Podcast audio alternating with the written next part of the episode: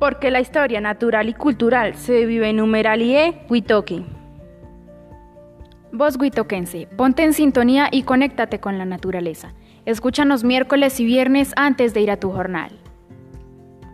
Buenos días, mi nombre es Ana Sol Pinilla y junto con mi compañera Marta Liliana Amador les damos la bienvenida a Voz Huitoquense. Emisora radial de la IE Huitoqui.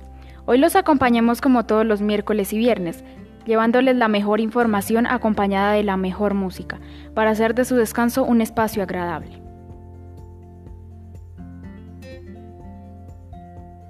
Hoy presentamos el segundo episodio de nuestra serie radial titulada Semillas de la Historia Ambiental y Cultural.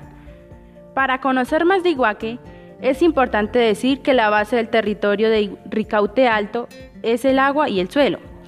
El agua es indispensable para el desarrollo de todas las actividades económicas y del crecimiento del territorio.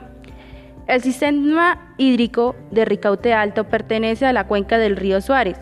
Y recuerden, porque la historia natural y cultural se vive en Numeralie, Huitoqui.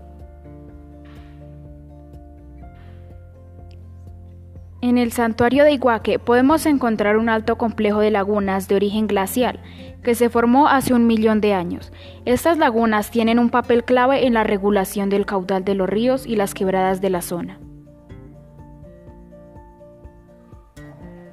Sí, Marta, el nombre de las lagunas son Iguaque, El Monte, El Ojo de Agua, La Empedrada, Cazadero, Carrizar y La Negra.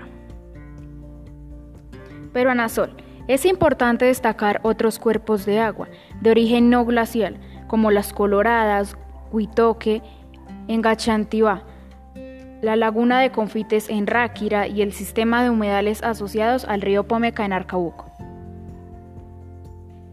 El recargue del sistema hídrico se hace principalmente por las lluvias, que se filtran por el suelo, haciendo que las aguas lleguen a la parte subterránea y se almacenan allí y broten en zonas más bajas.